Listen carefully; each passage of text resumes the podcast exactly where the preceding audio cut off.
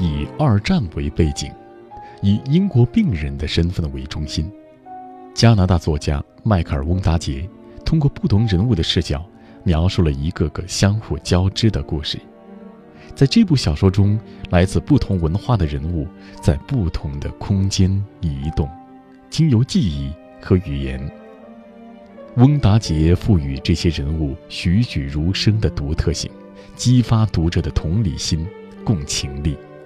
同时，他与人物保持一定的距离，领我们沉思人生和命运。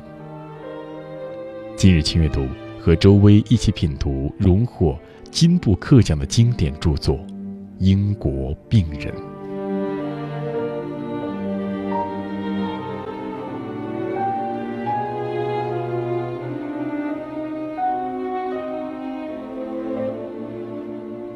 阅读的名义释放思想的力量。这里是轻阅读，我是周薇。今天我们读的这本书名字叫《英国病人》，作者是迈克尔·翁达杰。英国时间二零一八年七月八日傍晚，为纪念英国布克小说奖创办五十年而特别颁布的金布克奖得主，在伦敦南岸中心揭晓。生于斯里兰卡的加拿大小说家迈克尔·翁达杰创作的《英国病人》，被冠以。半个世纪以来，布克小说奖之最佳作品。金布克奖评审之一，斯里兰卡裔英国小说家施安姆西评价说：“很少有一本小说像《英国病人》这样，每次重读都能令人有新的收获。书中史诗感与亲密感无缝链接，语言精巧，结构复杂有趣。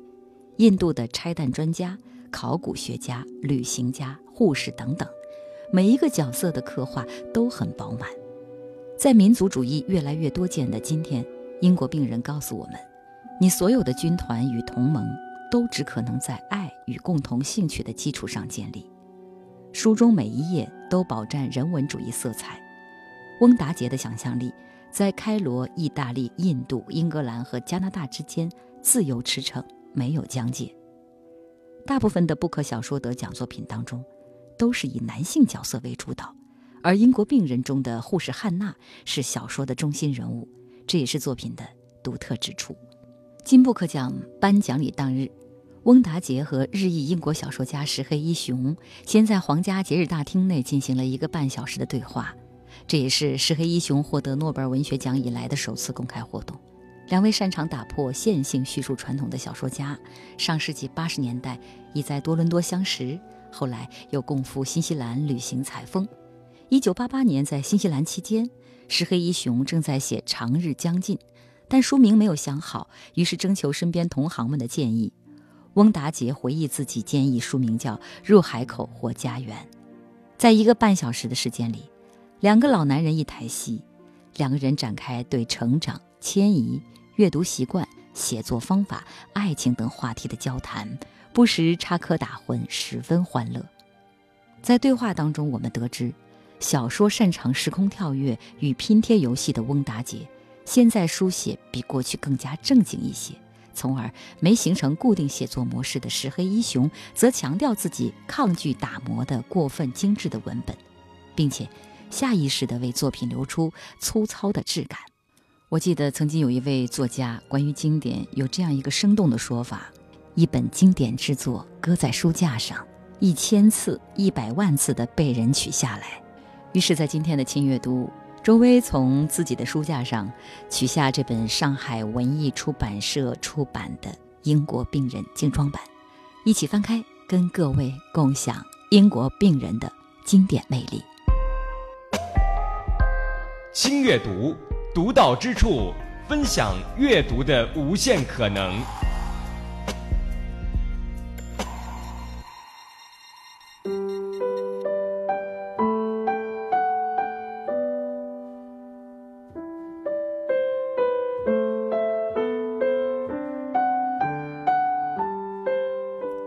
如果你没有读过翁达杰的这本《英国病人》，我们就先告诉大家这本书的内容梗概。故事发生在二战期间，托斯卡纳一座废弃的修道院里，四个人在此相遇。英国病人烧伤严重，不能随大部队转移，女护士汉娜因为厌倦了战争，厌倦了战争带来的奔波，选择留下照顾这个唯一的病人。后来，汉娜父亲的朋友，他的叔叔卡拉瓦乔，偶然得知这座修道院的情况，也来此生活。最后一个加入的是排雷兵基普，他每天一大早就外出工作，拆除之前由于战事军方在附近埋下的炸弹。这份工作使得他每天都像是人生的最后一天。晚上。他会回到这座修道院里休息。四个流离失所的人，慢慢也向彼此袒露自己的曾经。书中不断出现闪回，四人与各自痛苦的回忆纠缠。他们都曾在战争中失去家人、失去爱情、失去健康。如今，他们远离战场，依旧无法忘却这场战争带来的苦痛。英国病人中有一句话很能映射当下社会：生在一个地方。又去别的地方生活，一辈子都在挣扎，不是为了回到故乡，就是为了离开故乡。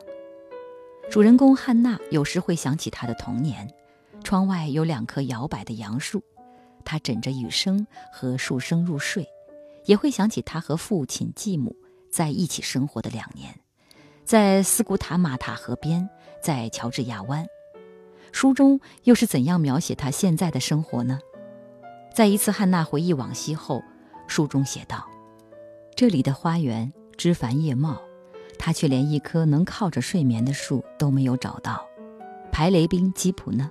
作为一个印度人，他在这场战争中为英国人卖命，每天拆除不知道什么时候会爆的炸弹，卷入这场与自己无关的漩涡。他常常与汉娜谈起自己的哥哥，谈到他哥哥对英国人的憎恶。我觉得那更像是他自己的挣扎与困惑。当然，书中也写到爱情，一处是英国病人与他战友妻子凯瑟琳的婚外情，这也是电影的主心骨；另一处是基普与汉娜的日久生情，其中一句话最戳我的内心：他身上有些东西是他想知道的、想了解的，想躲在里面，想借此不用变成一个大人。然而，投在广岛长崎的原子弹打破了这座修道院独有的宁静。基普涌上身为黄种人的凄凄然和愤怒，就此，四人分道扬镳。多年后，战争早已远去，吉普在佛罗伦萨定居，成为一名医生，有两个孩子和一个爱笑的妻子。他有时也会想，汉娜现在在做什么？他的肩膀。碰到碗橱的边，一只玻璃杯落下来。这是这本书的结尾。到这里，故事就结束了。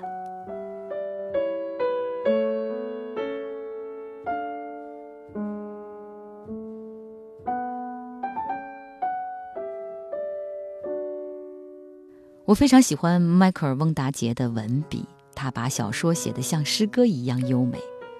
在这背后。是他庞大的知识体系。英国病人就像国家地理一样，为读者悄然铺开北非沙漠的地图。沙漠是一片纱布，随风飘扬，永远不会被石头定住。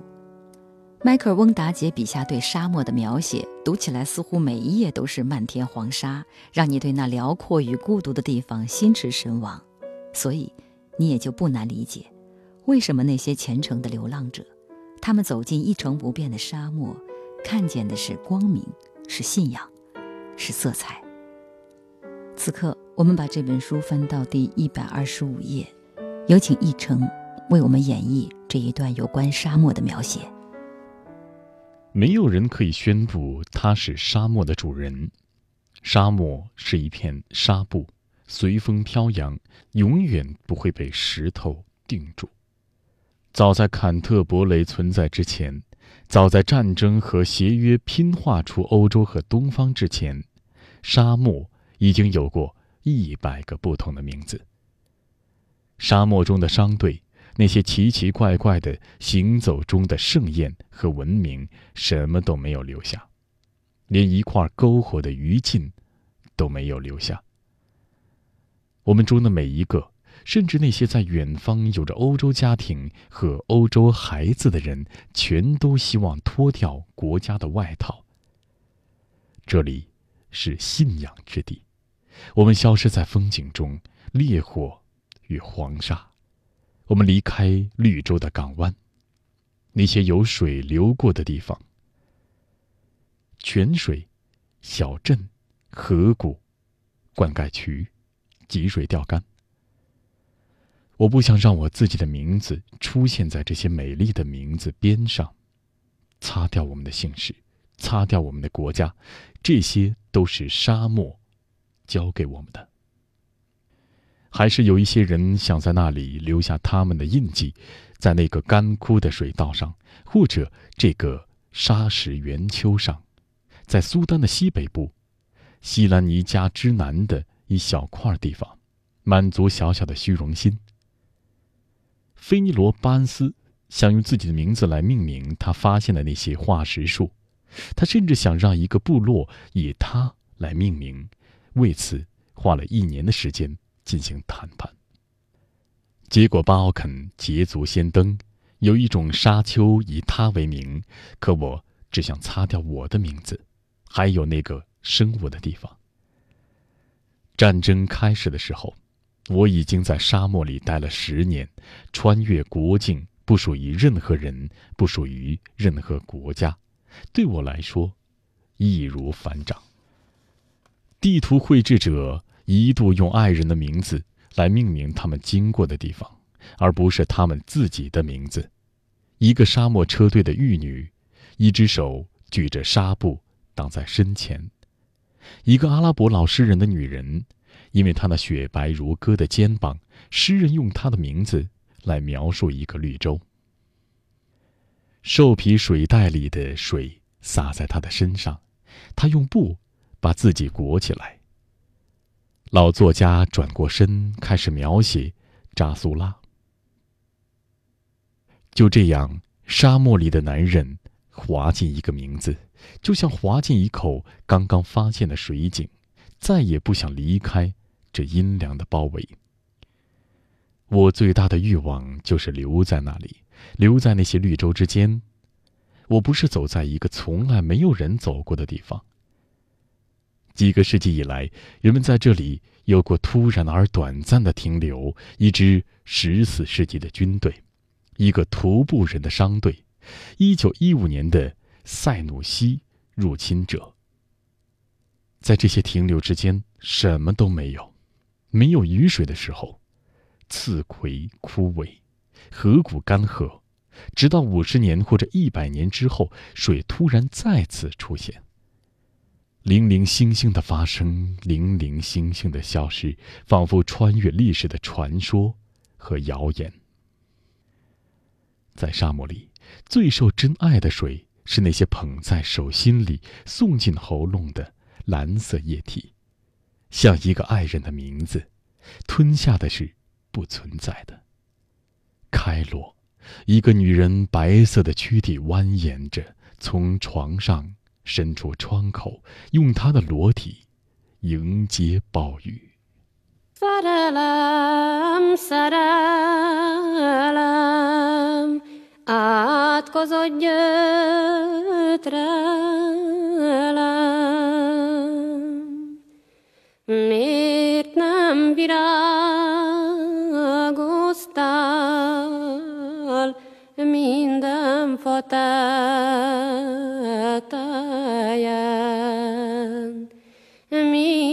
thân phó ta dio phó la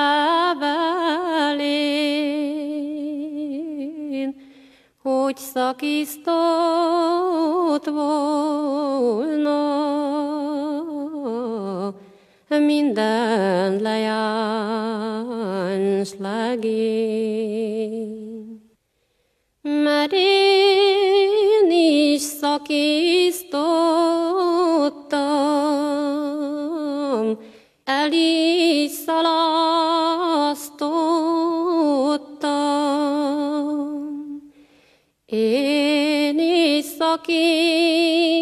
Szakíztottam, s el is szalasztottam.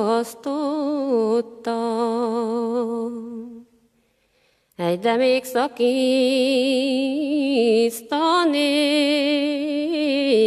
ha jól arra találnék,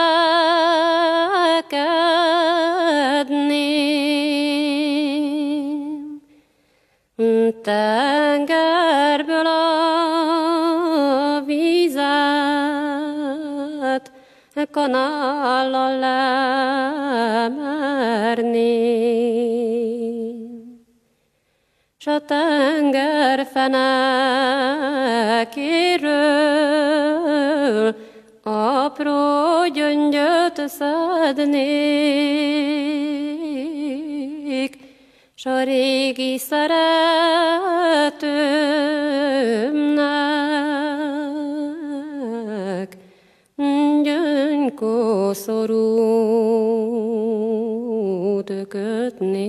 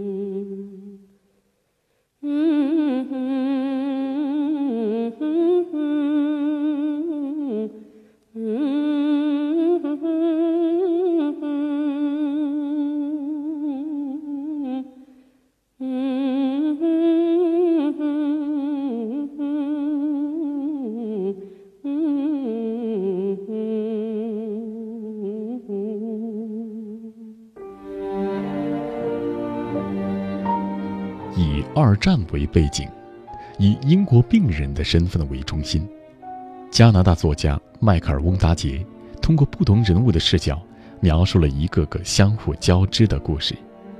在这部小说中，来自不同文化的人物在不同的空间移动，经由记忆和语言，翁达杰赋予这些人物栩栩如生的独特性，激发读者的同理心、共情力。同时，他与人物保持一定的距离，领我们沉思人生和命运。今日轻阅读和周薇一起品读荣获金布克奖的经典著作《英国病人》。这里是轻阅读，今天周薇跟大家分享的是翁达杰的一部经典之作《英国病人》。其实更多的朋友可能没有看过这部作品，但是看过根据这部作品改编的同名电影，那是一九九六年十二月在美国上映的《英国病人》，一百六十二分钟的长度，导演是安东尼·明格拉，主演呢是拉尔夫·费因斯、朱丽叶·皮诺什、威廉·达福、克里斯汀·斯特戈托马斯。根据改编之后的这部电影，它主要描述的是那一段爱情在战火中燃烧。逾越了道德，改变了战局。拉尔夫饰演的艾玛舒是一个历史学家，跟随探险家来到了撒哈拉沙漠考察，结识了绘制地图的飞机师杰佛和他的妻子凯瑟琳。凯瑟琳的才气和美丽让艾玛舒深深着迷。两人在沙漠一个幽深洞穴参观壁画的时候，更加发现彼此志趣相投。这部电影给我留下记忆深刻的，可能就是凯瑟琳和艾玛舒的婚外恋情。两位演员拉尔夫和克里斯汀演的也是相当到位，而我在这本原著当中找到了他俩情愫的开端。这一段的描写是这样的：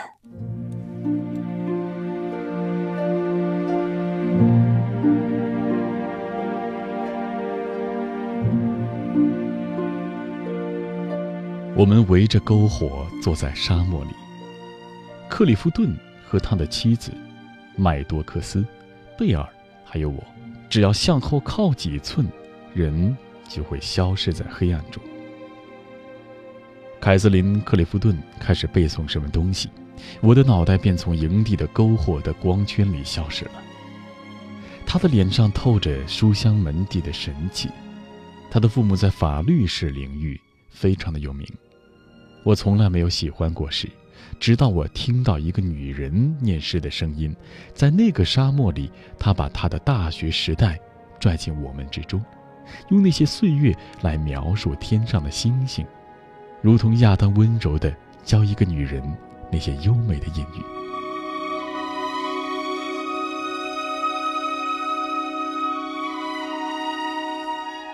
深夜里，人虽然看不见这些星月。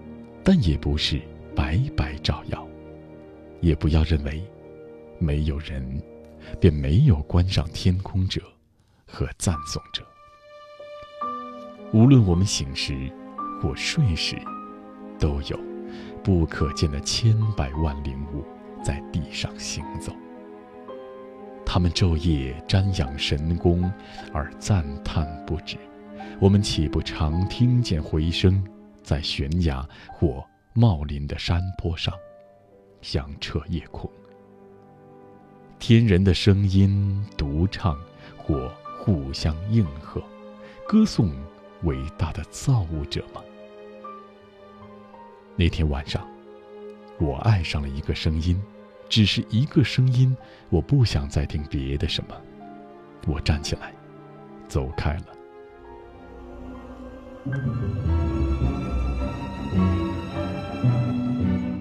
几个月后，我们在开罗跳舞，他跟着我滑翔，尽管微醉，他一脸不可征服的表情。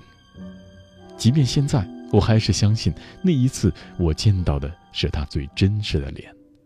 从我们都微醉的时候，还不是情人的时候。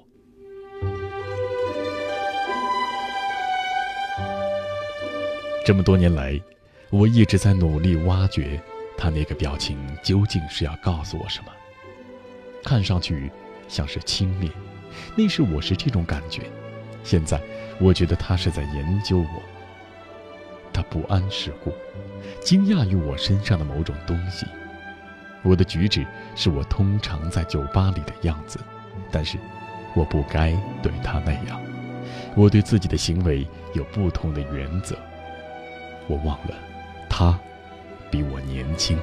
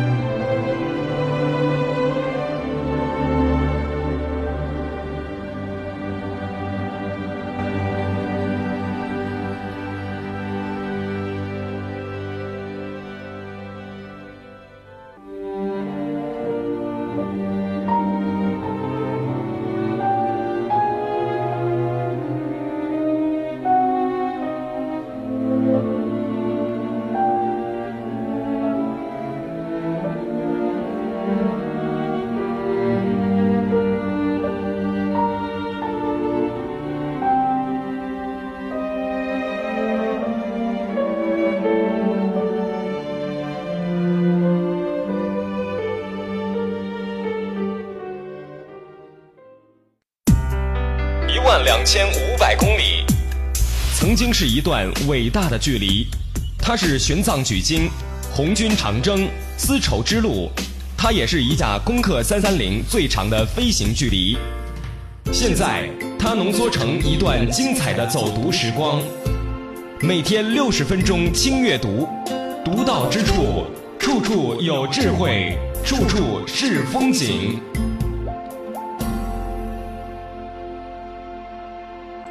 欢迎各位回来，这里是轻阅读，我是周薇。我们今天一起读的是迈克尔·翁达杰的《英国病人》。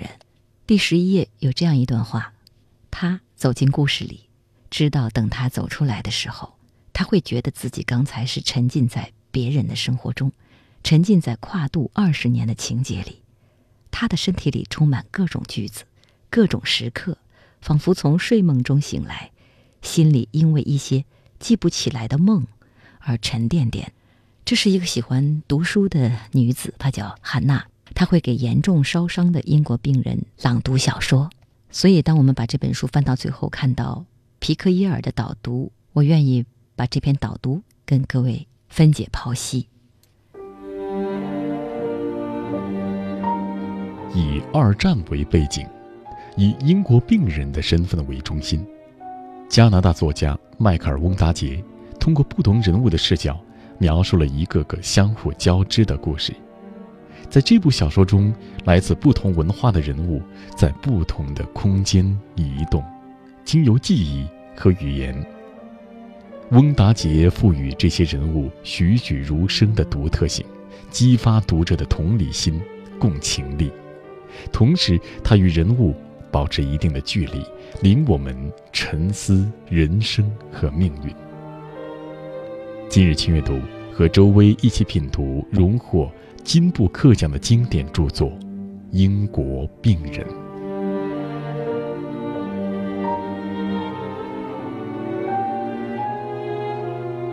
皮克耶尔说道：“那是二战已近尾声的日子，迈克尔·翁达杰领我们走进一个藏书室，在一座老修道院的厨房和被炸毁的小教堂之间，小说的故事就发生在这里。”藏书室墙一般高的书架之间摆着一张沙发、一架盖着灰布的钢琴和一个熊头标本。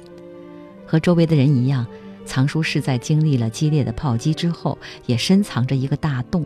而此刻，它向世界半敞着胸怀，拥抱着天气的变化、夜晚的星星，还有鸟叫声。它看起来终究是一个安全的地方，给人保护，即便常常会有闪电落进来。还有雨水从一个迫击炮炸开的洞里落下来，让书的重量加倍。一句话，藏书室普通的不能再普通，尽管它和屋子里的住客们一样伤痕累累。然而，这个藏书室也装满了来自四面八方的东西，正如装着他的这本书。当你把词语、伤口和熊放在一起，他们会创造出令人震惊，而且往往耳目一新的组合。对那个房间的描述带着诗人般轻抚慢捻的抒情，每个词都经过精心的挑选，每个句子也都给我们带来新的信息。即使我们感觉到这个藏书室极其直观精确地唤起了心中的某一个地方，只要我们愿意，便能理解它既属于这个房子，也属于此时此刻。它的藏书将旧世界和新世界揉作一团，既是房间。又是象征这一事实，也让我们的手中这本书重量加倍。我们意识到自己身处一个故事之中，能感觉到它跳动的脉搏，一个具体的人情味十足的故事。但我们也意识到一个幻象，其中每个句子都以一种特殊的生动将我们牢牢攫住。有多少英语小说会描述孔雀骨粉做的黑绿色药膏？或者十八种不同类型的风，甚至每个细节都代表着某些自身之外的东西，就好像每个句子都是济慈和麦克鲁汉联手写出的。一场世界大战正慢慢落下帷幕，四个受伤的人物齐集于一座荒弃的修道院，把他们的人和他们的故事安放在一起。翁达杰笔下这个罕见的冒险故事，吸引着我们。这个故事让我们想起经典小说《安娜·卡列尼娜》，还有帕尔马修道院，也许有着同样的吸引力。在复杂的政治背景之下，一系列激动人心的普世浪漫情事，以新生的散文体娓娓道来，终究将我们推向几桩神秘事件的水落石出。好，我们有请一成为我们演绎这本书第十四页的，或许有十八种不同类型的风。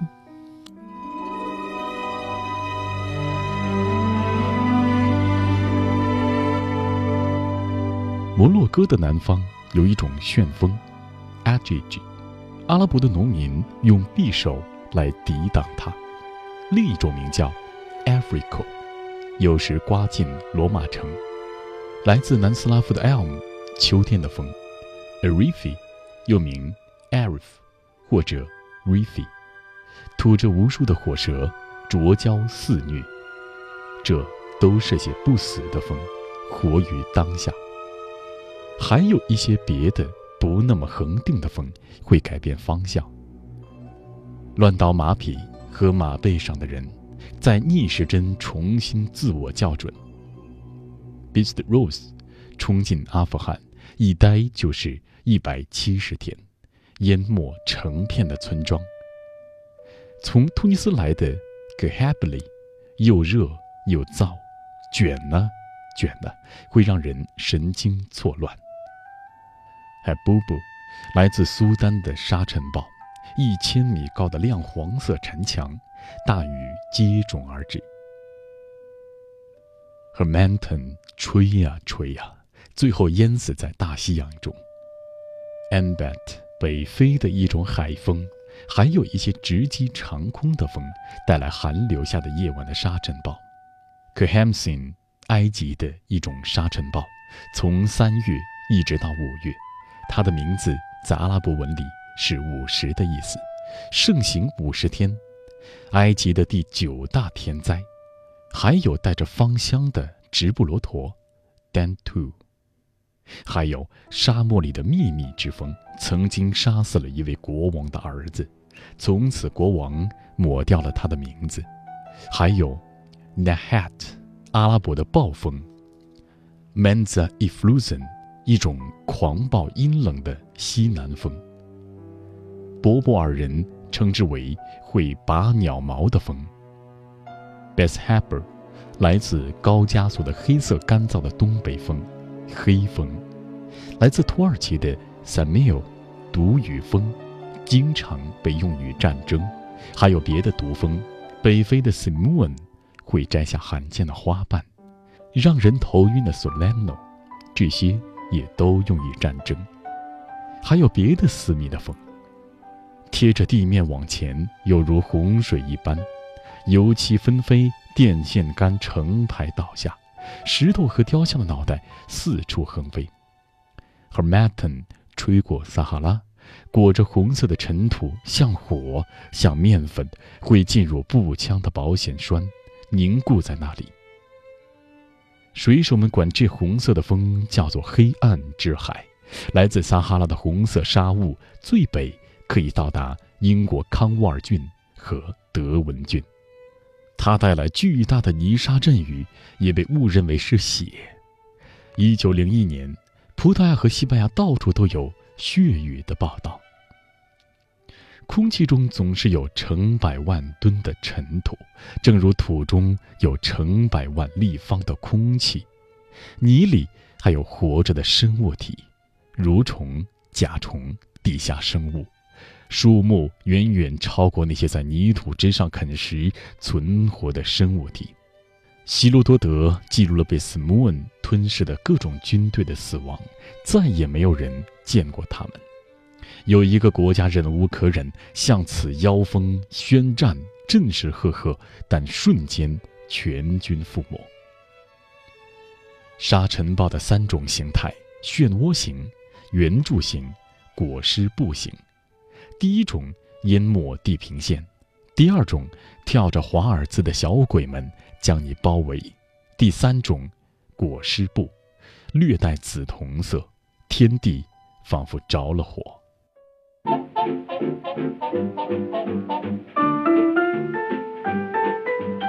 Heaven I'm in heaven, and my heart beats so that I can hardly speak.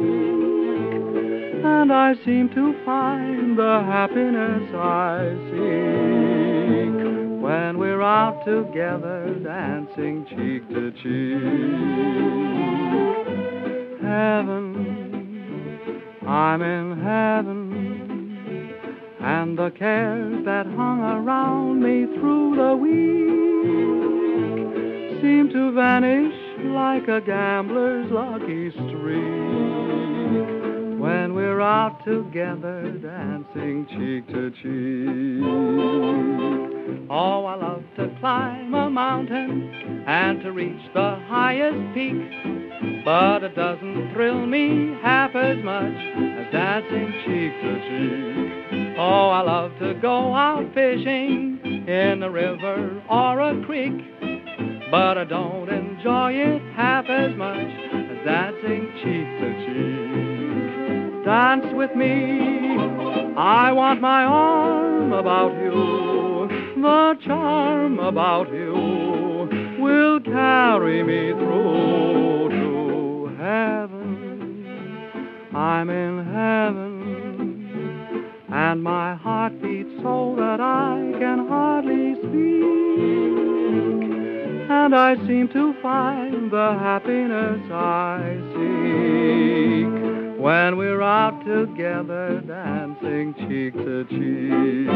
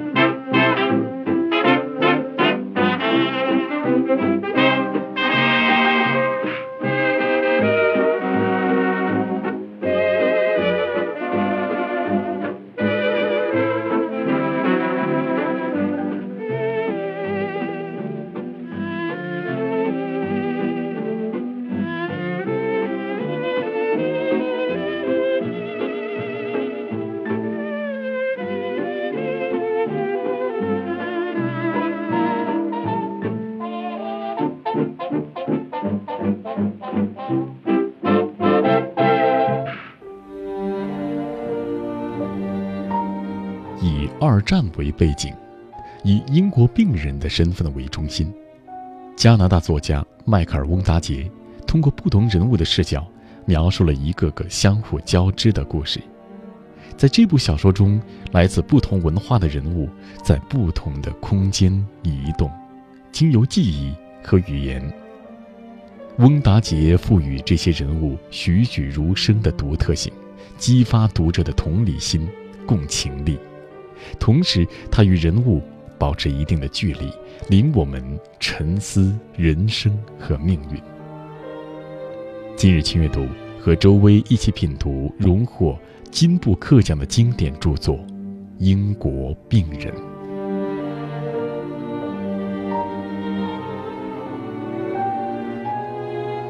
皮科耶尔说：“这本书从来没有沿着直线行进。”它旋转倾斜，几许回音，蓦然回首。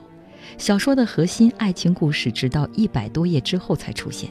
整个故事仿佛一条拼缝而成的毯子，对一个马赛克社会来说再合适不过。人物本身也和我们一样，在慢慢的拼合出彼此神秘的身份和关联。我们身不由己，仿佛跟随着一张错综复杂的波斯地毯。但是只要我们愿意。也可以像扫雷兵那样来一个火眼金睛，然后看见埋在地下的导火线，一个看不见的线结是怎样缠绕而成的。比如，我们读到英国病人如何试图把他自己重新拼凑起来。二十八页之后，他回忆道：“他被一个他遇见的女人瓦解了。”没过多久，翁达杰便如教科书般高度精确地描述了拆解一个炸弹的过程，读者很容易怀疑他可能也是在描述对另一个爆炸装置的解除过程。英国病人有着如此抒情、让人浮想联翩的质感，以至于我们很容易忽视一个事实，也就是这部小说完全没有空想或者不切实际的成分，每个句子都准确无误。无论是记录战争投向伦敦的炸弹种类，还是数点圣吉罗纳莫别墅那个旧教堂的三十六级忏悔台阶，他细数马特鲁港和奥莫河大桥边的地雷，他告诉我们镀锌管的长度精确到厘米。尽管汉娜是个患有战争疲劳症的远离家园的二十岁少女，她却依然有足够的理智，将钉子敲进墙壁，把书本钉在地板上。做成台阶，你很快意识到这位作者深爱着来自真实世界的信息。一个有着珠宝商的眼睛的男人，他会注意到你怎样为了防止虱子而用煤油洗头发，或者一个间谍如何在战争中竟会用达芙妮·杜穆里埃的蝴蝶梦来给隆美尔发密电。迈克尔·翁达杰带领我们穿过一个又一个段落，每个段落都像一间镶嵌着珠宝而闪闪发光的房间，就像一位扫雷兵，也许轻轻伸手一碰，便知道他正走过一个随时可能爆炸的雷区。难怪英国病人告诉汉娜，他念吉姆必须慢慢的念，要让书本呼吸。他几乎就是在告诉我们，该以怎样的方式。领略我们书中这些细致耐心的书页，一边品味每一份神韵，一边时刻关注各种格局。正如翁达杰在后来一部小说《遥望》中写道：“只有重读是重要的。”或许在这里，我应该感谢你和我一起重读这本《英国病人》。那我们重温一下其中英国病人和汉娜读书的那个片段。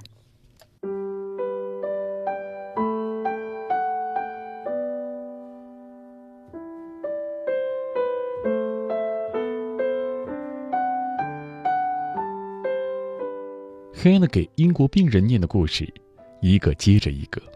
两人同吉姆里的老流浪汉帕尔马修道院里的法布里斯一起四处游走，沉醉在一片兵戈铁马之中，不是奔赴战场，便是逃离战争。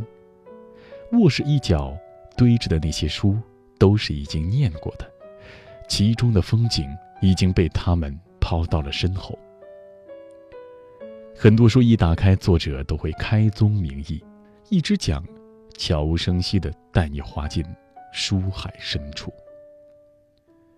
我的这部著作是从希尔维鸟斯·加尔巴第二次出任执行官的时候开始的。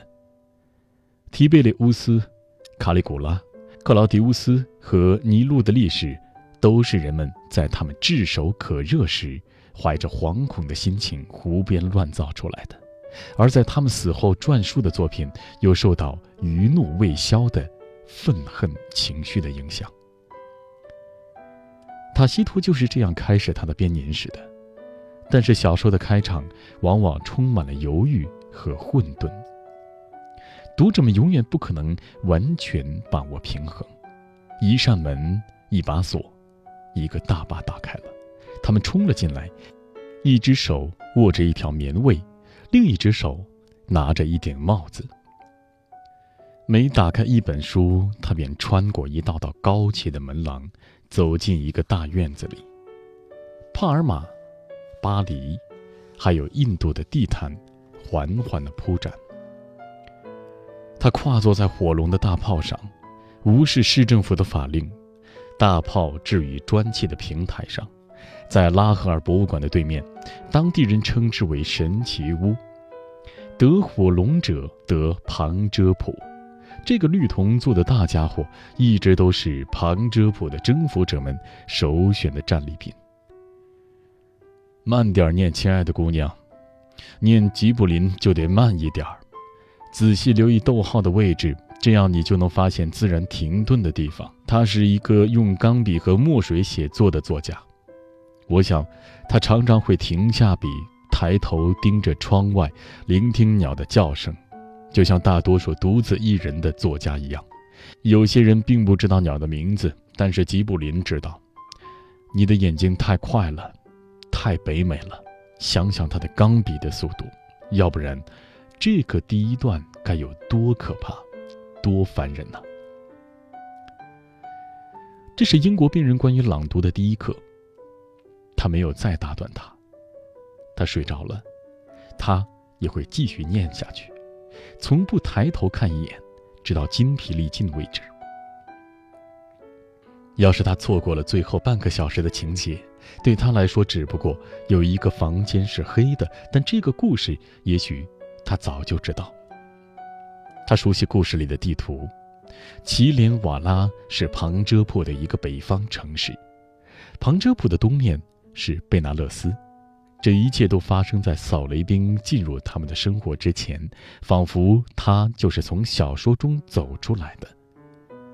吉卜林的书页，仿佛一盏神灯，在夜晚被擦亮，创造奇迹的良药。他已经念完了吉姆的结尾。那些细腻圣洁的句子，干净的词汇。他拿起英国病人的笔记本，他不知怎么把这笔记本带出了火海。本子摊开着，几乎比原来厚了一倍之多。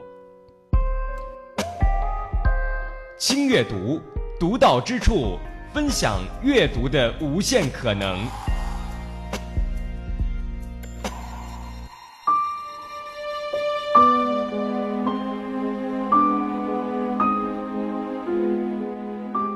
迈克尔·翁达杰《英国病人》终究是一本关于绿洲的书，关于我们如何握手言和，有点像英国病人和他的探险家伙伴们渴望找到那失落的绿洲扎苏拉。当然，故事是从那个作为庇护所的荒弃的修道院开始的。坐落在一个偏僻的意大利山城中，所有人物都塑造着属于自己的私人世界。就像希罗多德在英国病人手里成了一本大杂烩的笔记本，在那个房间里，底下就是露天集市、鹦鹉大街的北面。小说的题目、人物和他的情人假装外面的世界并不存在，到处都是沙漠。在这里，孤独古怪的流浪者们走在一起，围着共同的激情，不需要任何外在的界限。书中所有的人物都在发出。一个声音对抗着群山般强大的外力，对于政客们努力在沙漠上画下的界限不屑一顾。他们靠自己心中的圣坛维系着生命，这些圣坛关乎公益、艺术、书本或者任何他们爱上的东西。没有秩序，除了艺术的伟大地图。我们读到这样的句子，想起基普，西斯廷教堂是他的庇护所。天花板壁画中的示巴女王远远看护着他。这个女人，她有一天会知道桥的神圣。书本、爱情和记忆似乎成了绿洲文明隐秘的所在。书中到处可见意大利的小教堂和他们的先知精神，如此恰当的美丽。时至今日，多伦多的大多数居民都来自别的国家，很多是非常遥远的国家。迈克尔·翁达杰在这样一个独特的城市里已经生活了近半个世纪。据联合国报道，多伦多是这个星球上独一无二的最多元文化的城市。也许多伦多恰恰可以被看作是这本书的精神象征。一九四五年，世界千疮百孔，在一片废墟中，每个人都期待着将会出现什么。英国病人给了我们一个答案：一个装满隐私的世界。那里的人们很快便做了一个抉择。不去在乎其他人来自哪里，一个湮灭的时代，也可以是觉醒的时刻。这就是这个故事要告诉我们的。好，感谢各位跟周薇一起阅读《英国病人》，请阅读，我们下一期再约。